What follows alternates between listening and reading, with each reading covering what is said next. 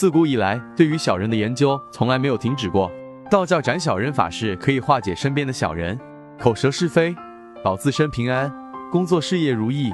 对于职场人士，可以化解与同事、领导、下属之间的沟通不畅，小人挡道；对于生意人士，可以化解和竞争对手、客户里面的小人捅刀的情况，和气生财。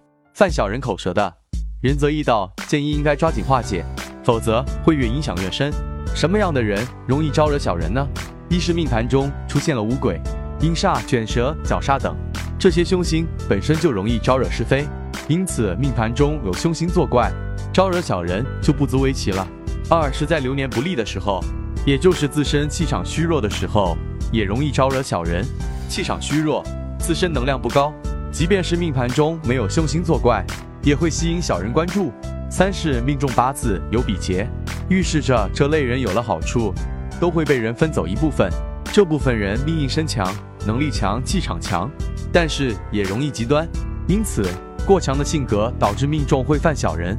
同时命弱的人，也就是八字中带有七杀的，预示着本主身边容易出现。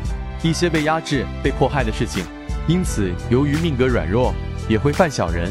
一般来说，命犯小人，要从根本上化解小人，除了调整心态，凡事忍让、谦冲致和外，最重要的是从八字命理出发，寻求一种克制小人的有力方法。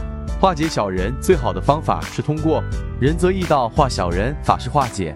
此法式适用于工作上，你的为人处事得到上级的认可，小人们会嫉妒你。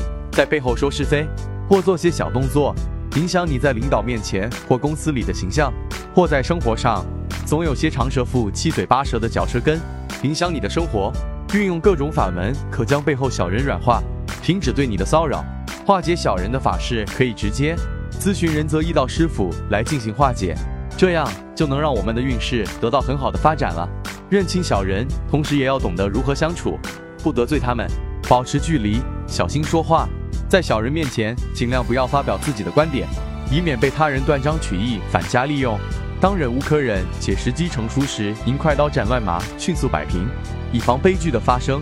仁则义道，最后要提醒各位善信：只有正规的道观科仪法事才有法力，其他外门邪道都会有反噬。